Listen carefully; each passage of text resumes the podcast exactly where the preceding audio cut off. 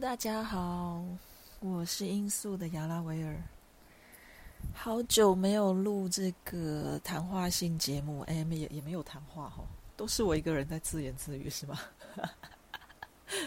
很谢谢那些呃愿意把我前面两集听完的呃粉丝们。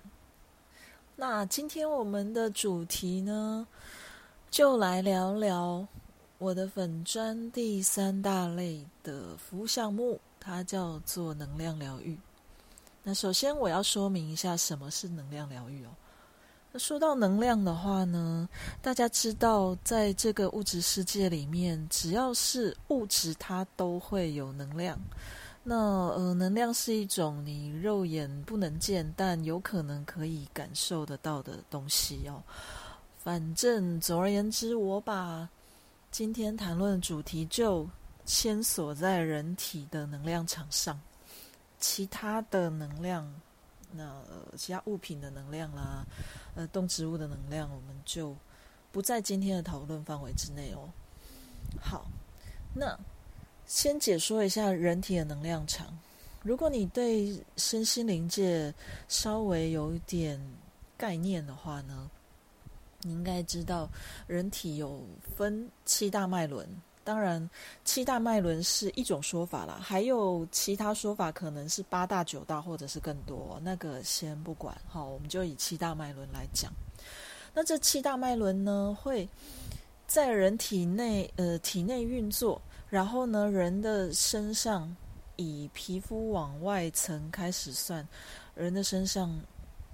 包裹着人体的能量场会有七层。好，那第一层也就是最里面那一层叫做以太体。好，那假设说以太体它有破洞的话，它就比较容易造成人体的疾病，所以我们会有呃专门针对以太体修复的。这种能量，哈。那另外还有就是关于第二层的能量场，它叫做情绪体。太久没讲这个主题了，差点忘记。情绪体的话，它在以太体外侧的第二层身体部位，所以。情绪，你情绪体，你顾名思义的话，它就是跟你本人的情绪比较有相关的，所以我们当然也会有对应的能量，可以专门去疗愈情绪体的部分。嗯，那我们就先讲这两种就好了，其他的呃那个各层能量场，大家可以在网络上再去搜寻它的名称。那我特别讲这两种，就是因为我个人会做的徒手疗愈，一个叫旧景灵气，一个叫雪白能量治疗。那旧景灵气就是比较针对以太体做疗愈的，那雪白能量治疗的话呢，它就是呃针对情绪体来做疗愈。好，再来我们来说明疗愈的方式是什么哈？我们可以分。因为你是疗愈人体的能量场嘛，所以初分就是两种，一种是徒手能量治疗，也就是说，我我光靠我的双手引能量到我的双手里面，然后呢再去疗愈个案的以太体或者是情绪体，这样。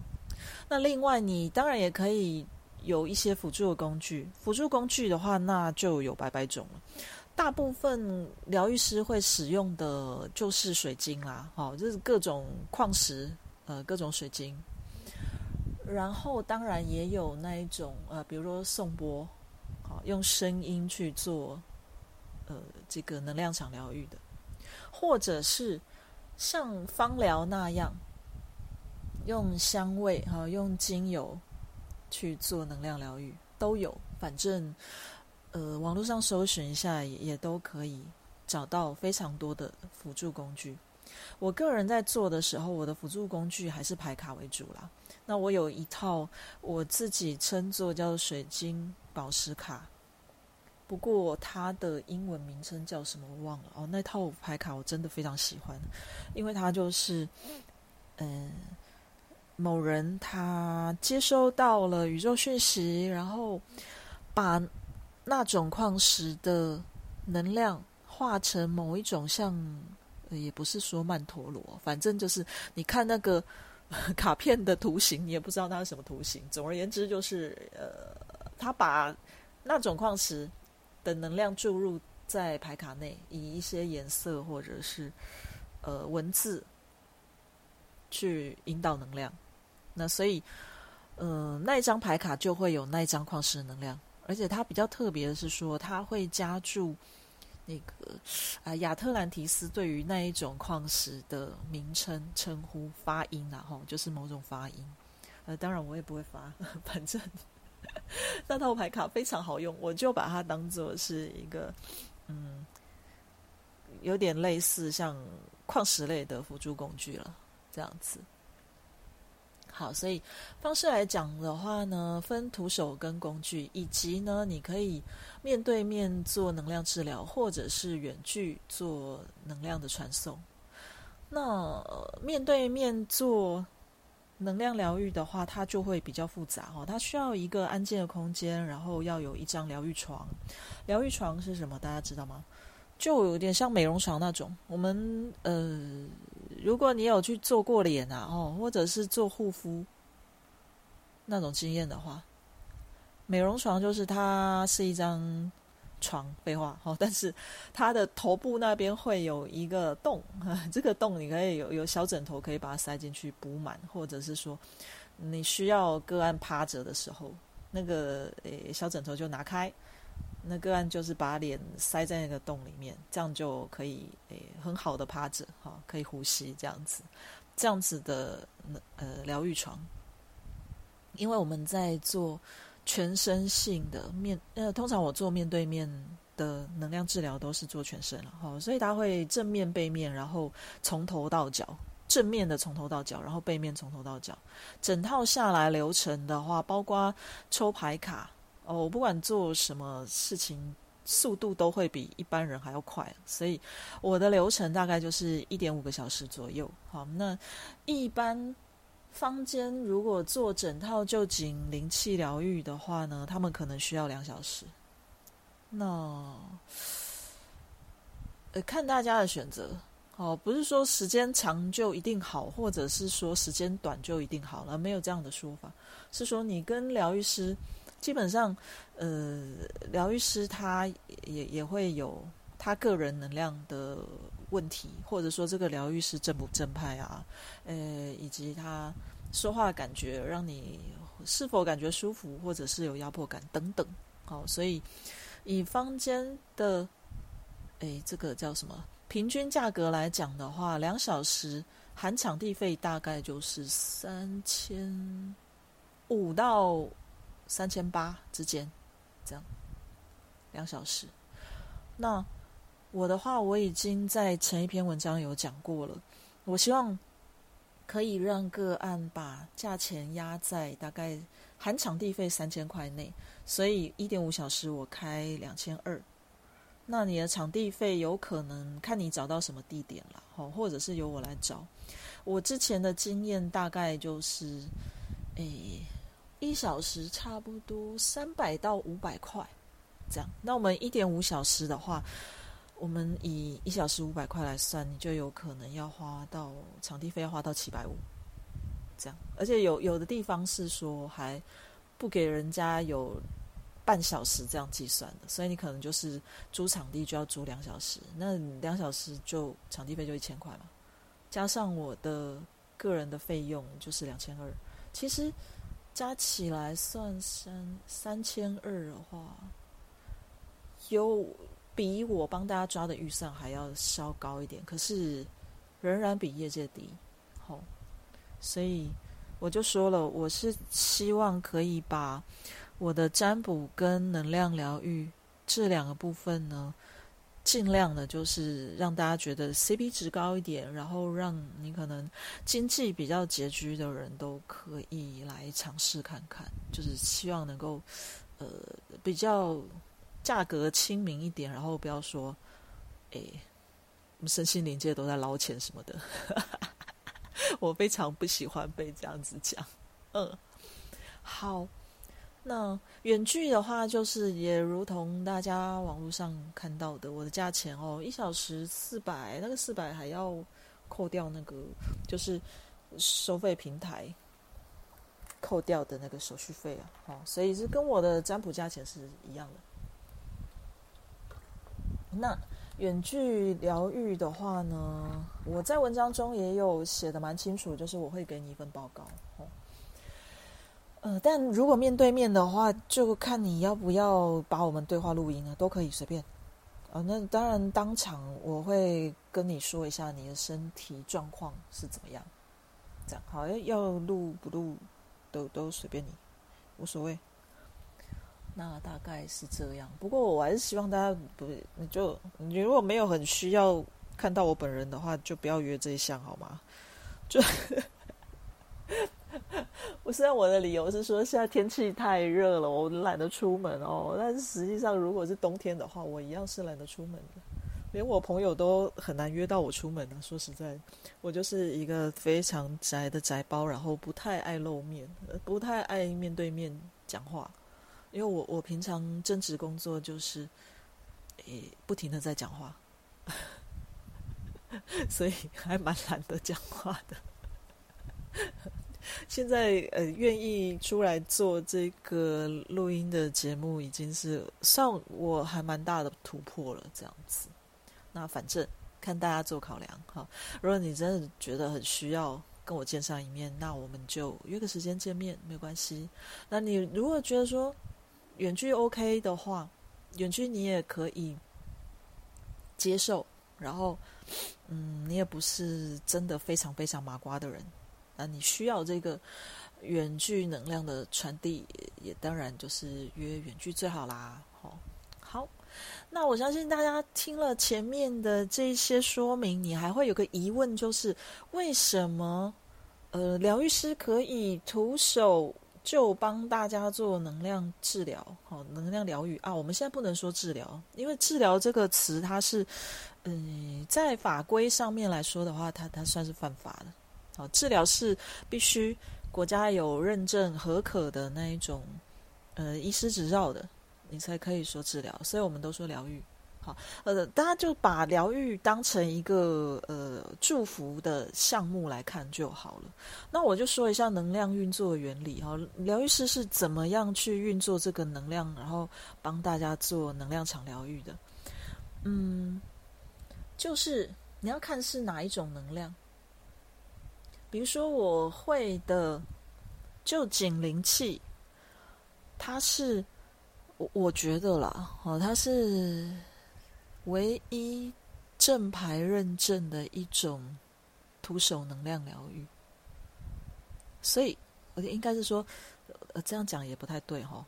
应该是说，就减灵气是我我我所认为的唯一一种灵气，因为现在坊间叫做叉叉灵气的太多了，什么呃水晶灵气啊、天使灵气啊、埃及灵气。哦，那种它的来源我都比较会会打个问号这样子。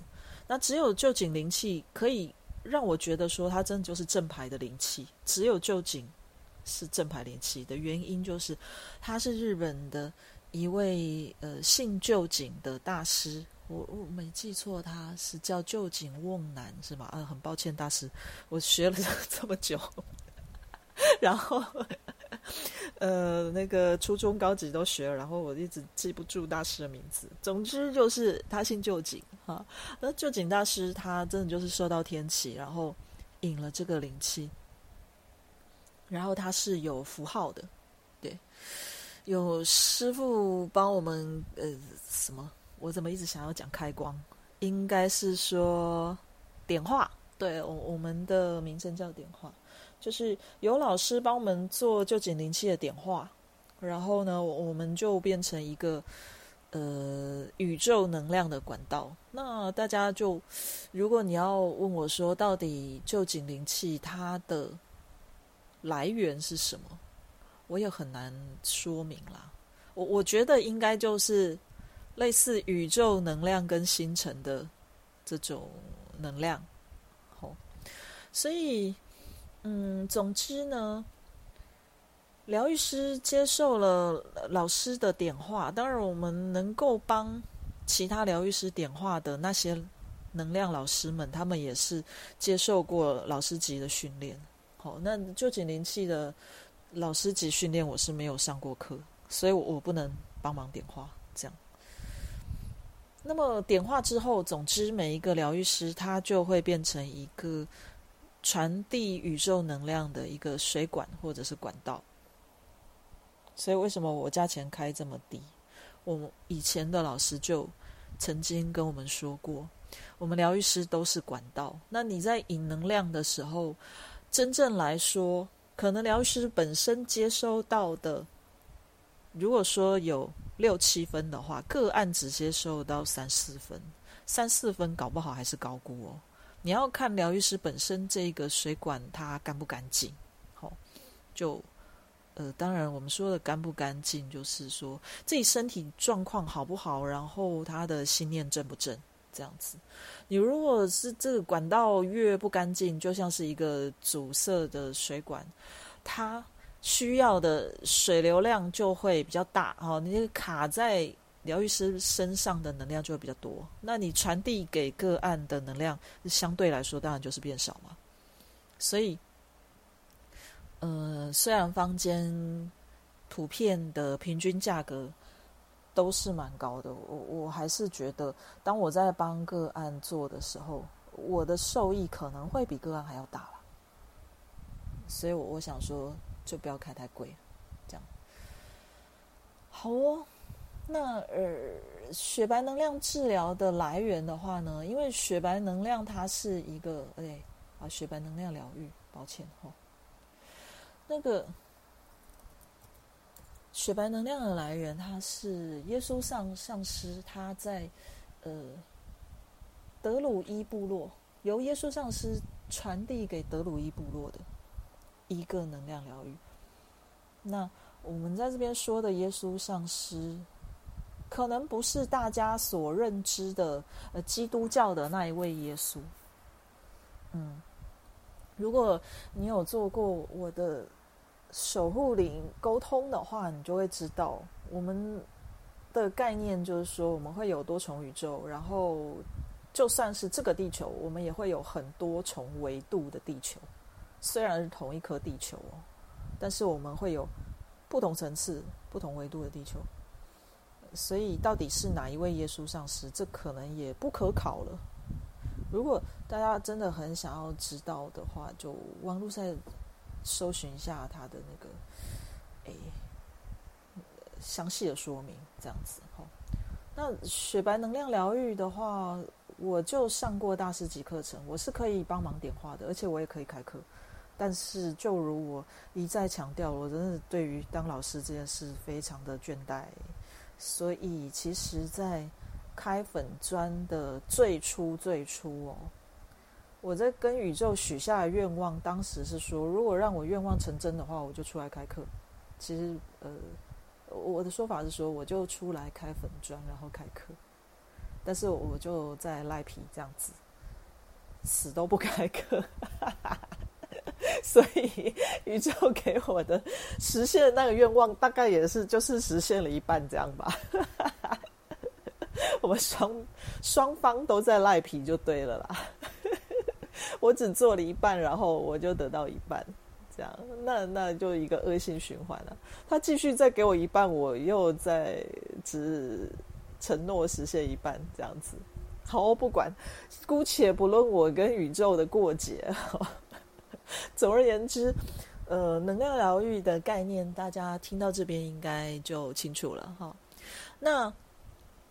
所以说我提供的两种徒手疗愈方式啊，刚刚已经讲了，就是旧景灵气还有雪白能量疗愈，这两种都是需要疗愈床，然后正面背面，然后流程如果见面的话，都是需要至少一点五个小时的。那如果远距的话，我文章里也有说哈，我会评估你大概现在比较需要哪一种能量疗愈。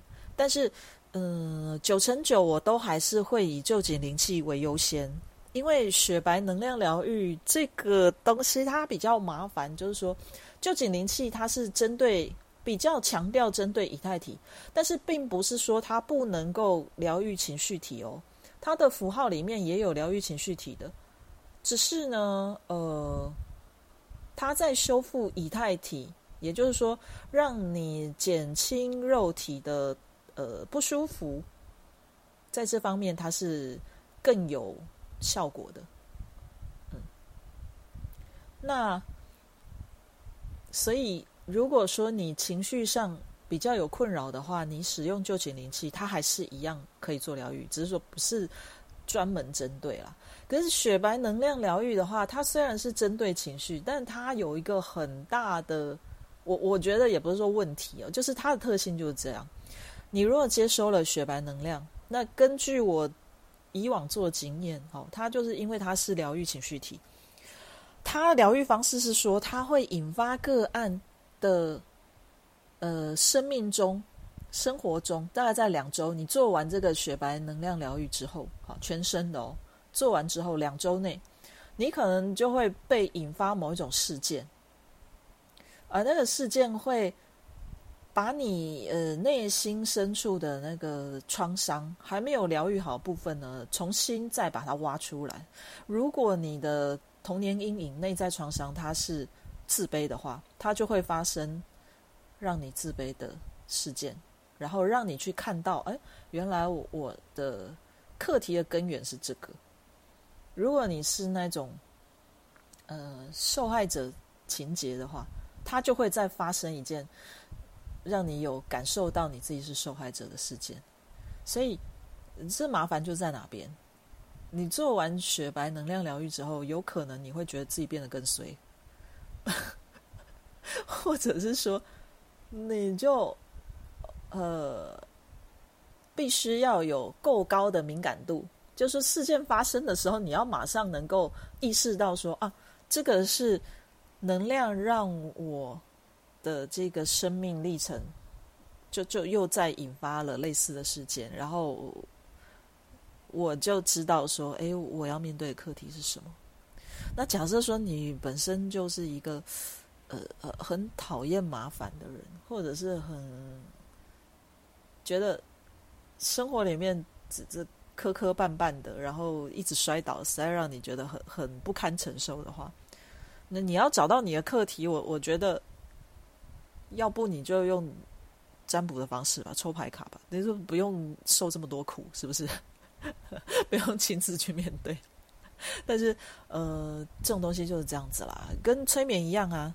当然，我可以用通灵帮你看前世啊。可是，你自己亲身去用催眠的方式，自己亲身经历一次前世，不是更有趣吗？是不是？哦，就你亲自去学习啊。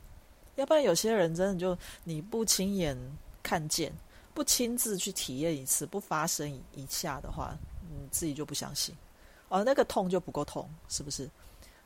像我们这种通灵人告诉你的，你就会啊啊把故事听完就算了，是吗？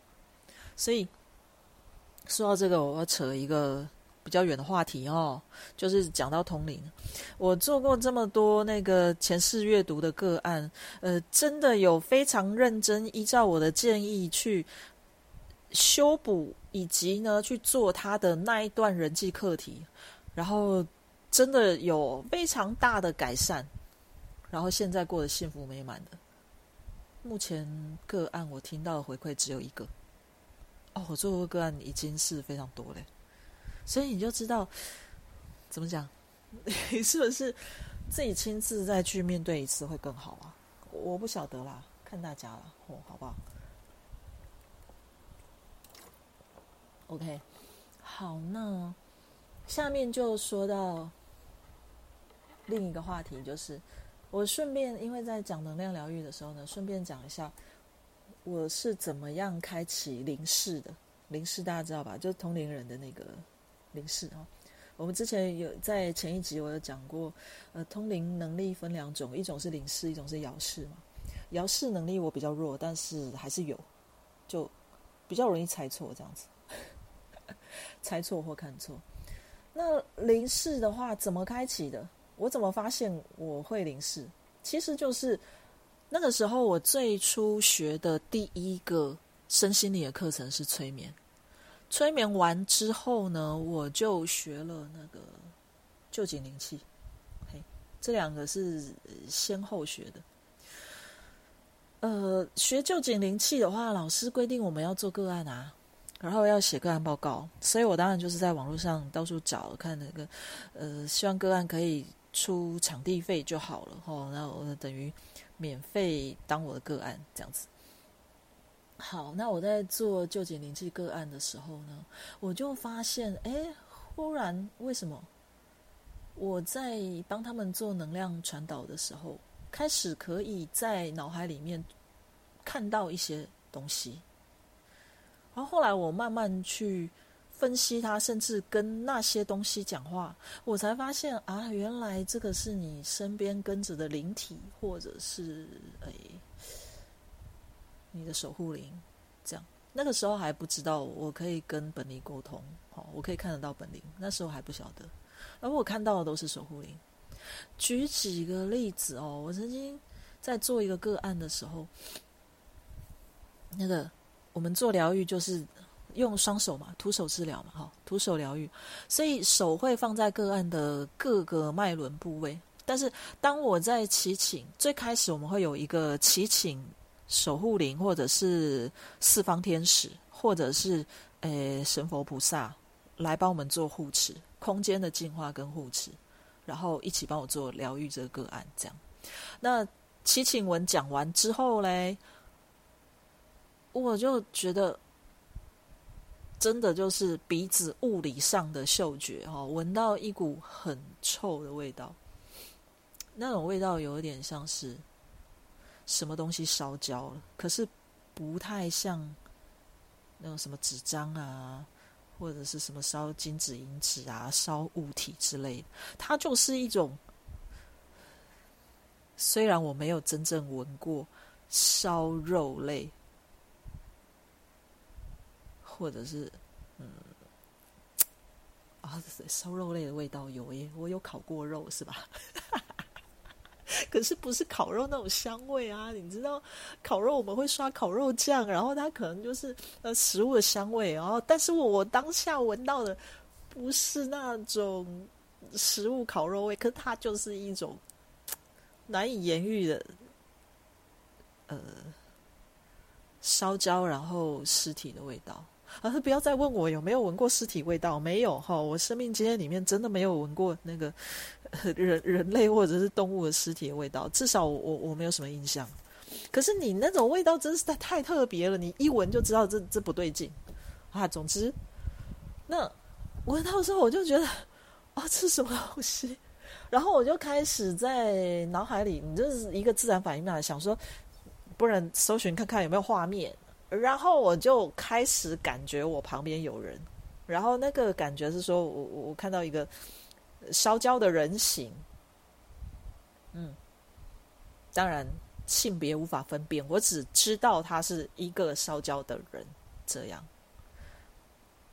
然后当时我还没有办法跟他沟通，因为我也不知道他是谁啊，就有有点害怕这样。就后来整个。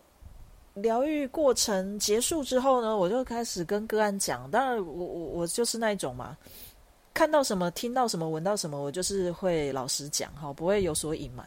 虽然当下会犹豫再三啦，可是我觉得的还是讲一下比较好。这样子，嘿，就是我是一个不太会说谎的人啊。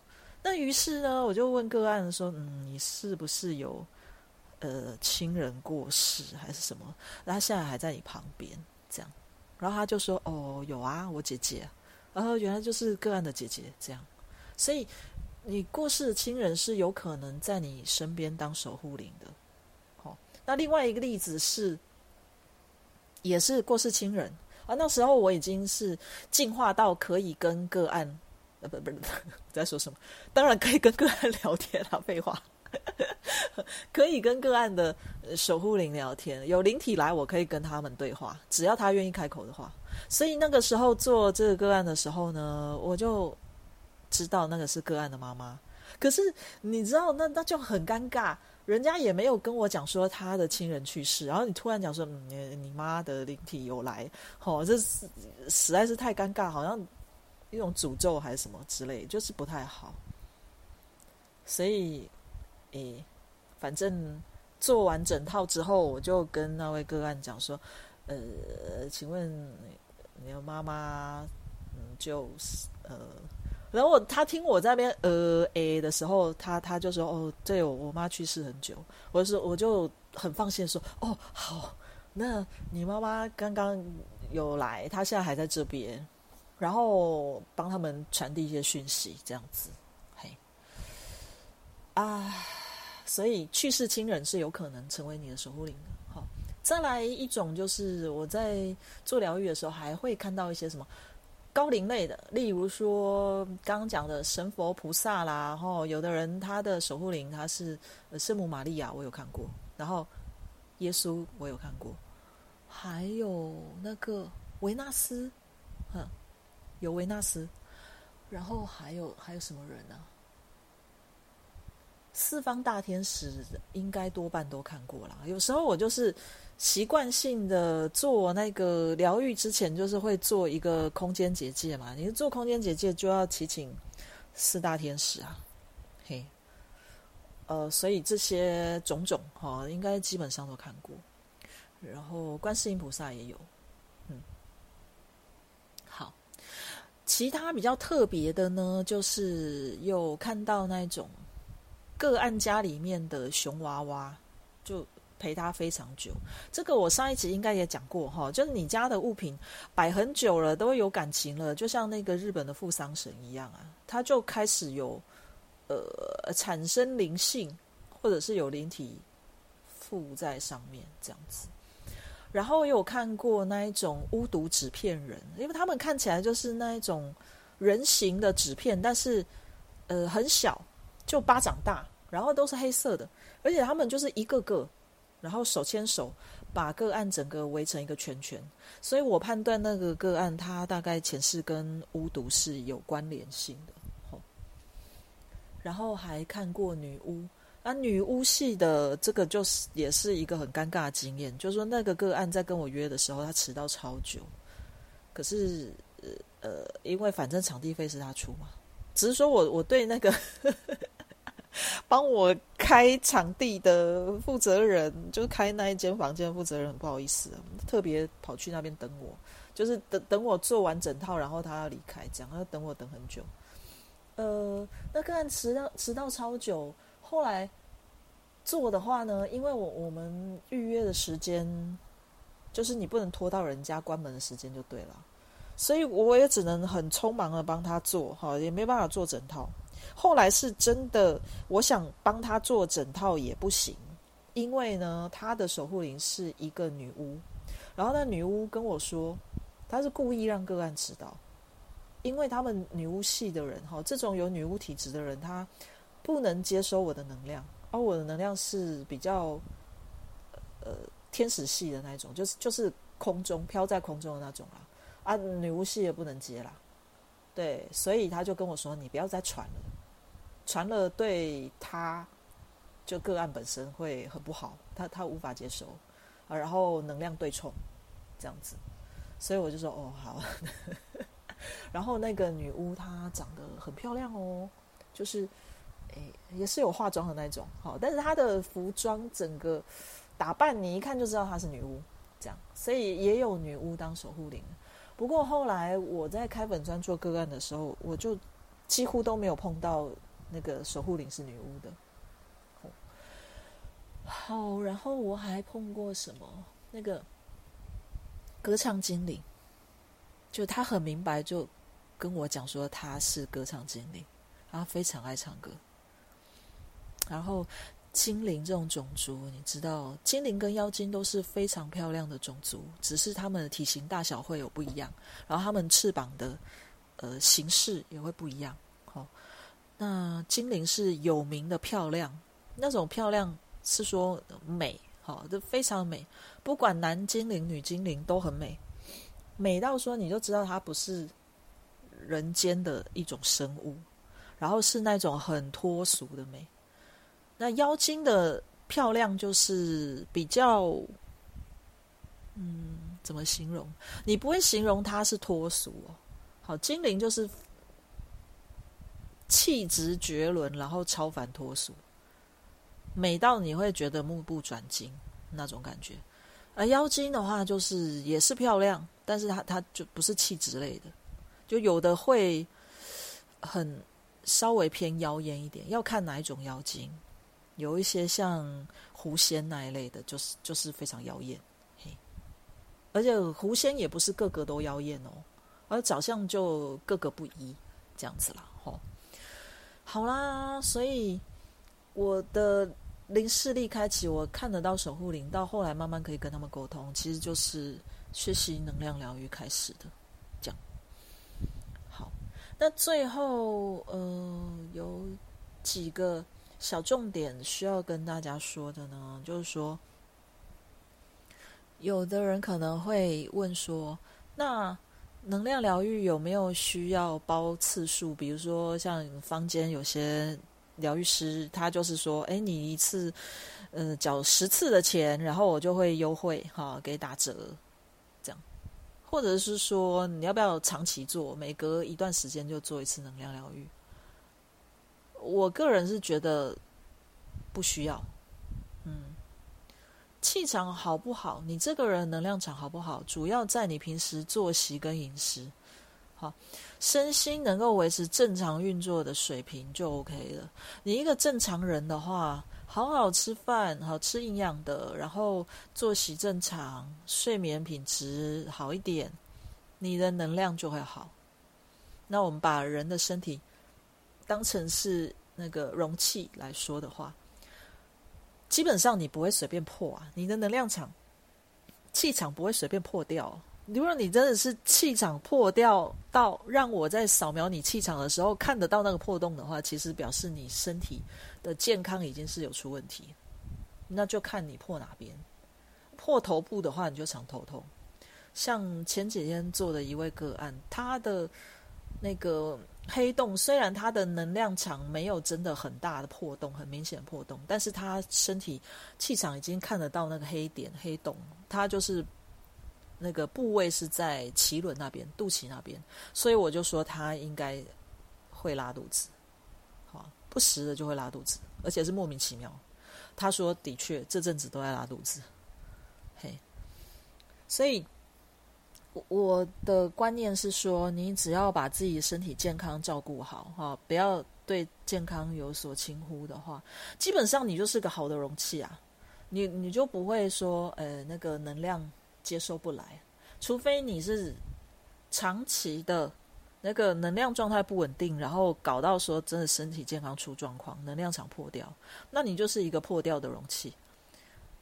这个时候你还在那边包次数做长期有用吗？其实没有用啊，因为等于我在帮你灌水进去啊，可是你身上就有破洞了，你不就一直都在漏吗？你能量就一直往外泄，这样讲应该听得懂吼，所以。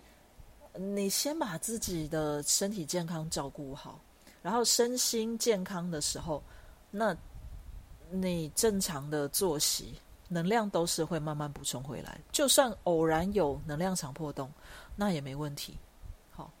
他，都是会补得回来的，就不需要在那边一定要说，呃，那我就为了维持我身体健康，然后我依赖疗愈师帮你做这个能量场的呃定期运作。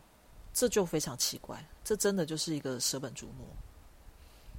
那另外呢，还有一个问题就是说，你们可能会问哪些人需要能量治疗？那我会觉得没有特定。如果你当下觉得你很体虚啊，虚弱到不行啊，或者最近衰到爆啊，然后你很想要面对你的当下生活的课题，或者是你想尝试感受一下能量传导，好，你有这种想法，你都可以啊。只要你想，你想来试试看，愿意来试试看，那你都可以来做一下能量的疗愈。那你不不一定说有什么特别需要，但我也会跟你说，然后能量疗愈它就是一个能量场的补充跟让疗愈师帮你扫一下整体能量场，大概是什么样的情况？它没有治疗疾病的功能。其实有一些方式是，诶，可能可以让你的病情有所好转的。但是，因为我现在只学一半，我我可以控制我自己的身体，好，我我可以让我的疾病不靠医学，然后我的疾病就好起来。但是我还没有把握说我可以影响到别人，我可以去疗愈别人的疾病，甚至像大家都知道，前阵子我的猫走了嘛，上个礼拜啊。那个时候是怎样？就是我看它那么痛苦，然后我也知道可能真的就是要跟他分别了。我就想说，嗯，至少我的能量，我的纠结灵气可以帮他减轻一些痛苦吧。所以我我一天就帮他做好几次。但是他到后面是，只要我一帮他做能量疗愈的时候，他就很不舒服、很痛苦，躺在那边的状况下，他都要。挣扎爬起来走开，所以表示他身体已经不堪接收我的能量了。可能我我的能量反而让他更痛苦了。所以大家懂这个意思吗？就是说，也许你病情还轻微的时候，我可以当下迅速缓解你的痛苦，这个应该是做得到的。但是我要让你的疾病好起来，然后我要让你起死回生，这个真的没有办法。你还是得寻求医学啊。那医学上都做不到，像我的猫，它是急性肾衰竭。那医医生 明明明明医生都知道情况是怎么样，但是他医生却不告诉我，然后让我带回家，发现说他出笼子的力气都没有。我会觉得有一些动物医院的医生，我我不知道他们到底怎么搞的。那好啦，这是别的话题了吼。我们是不是要等那个？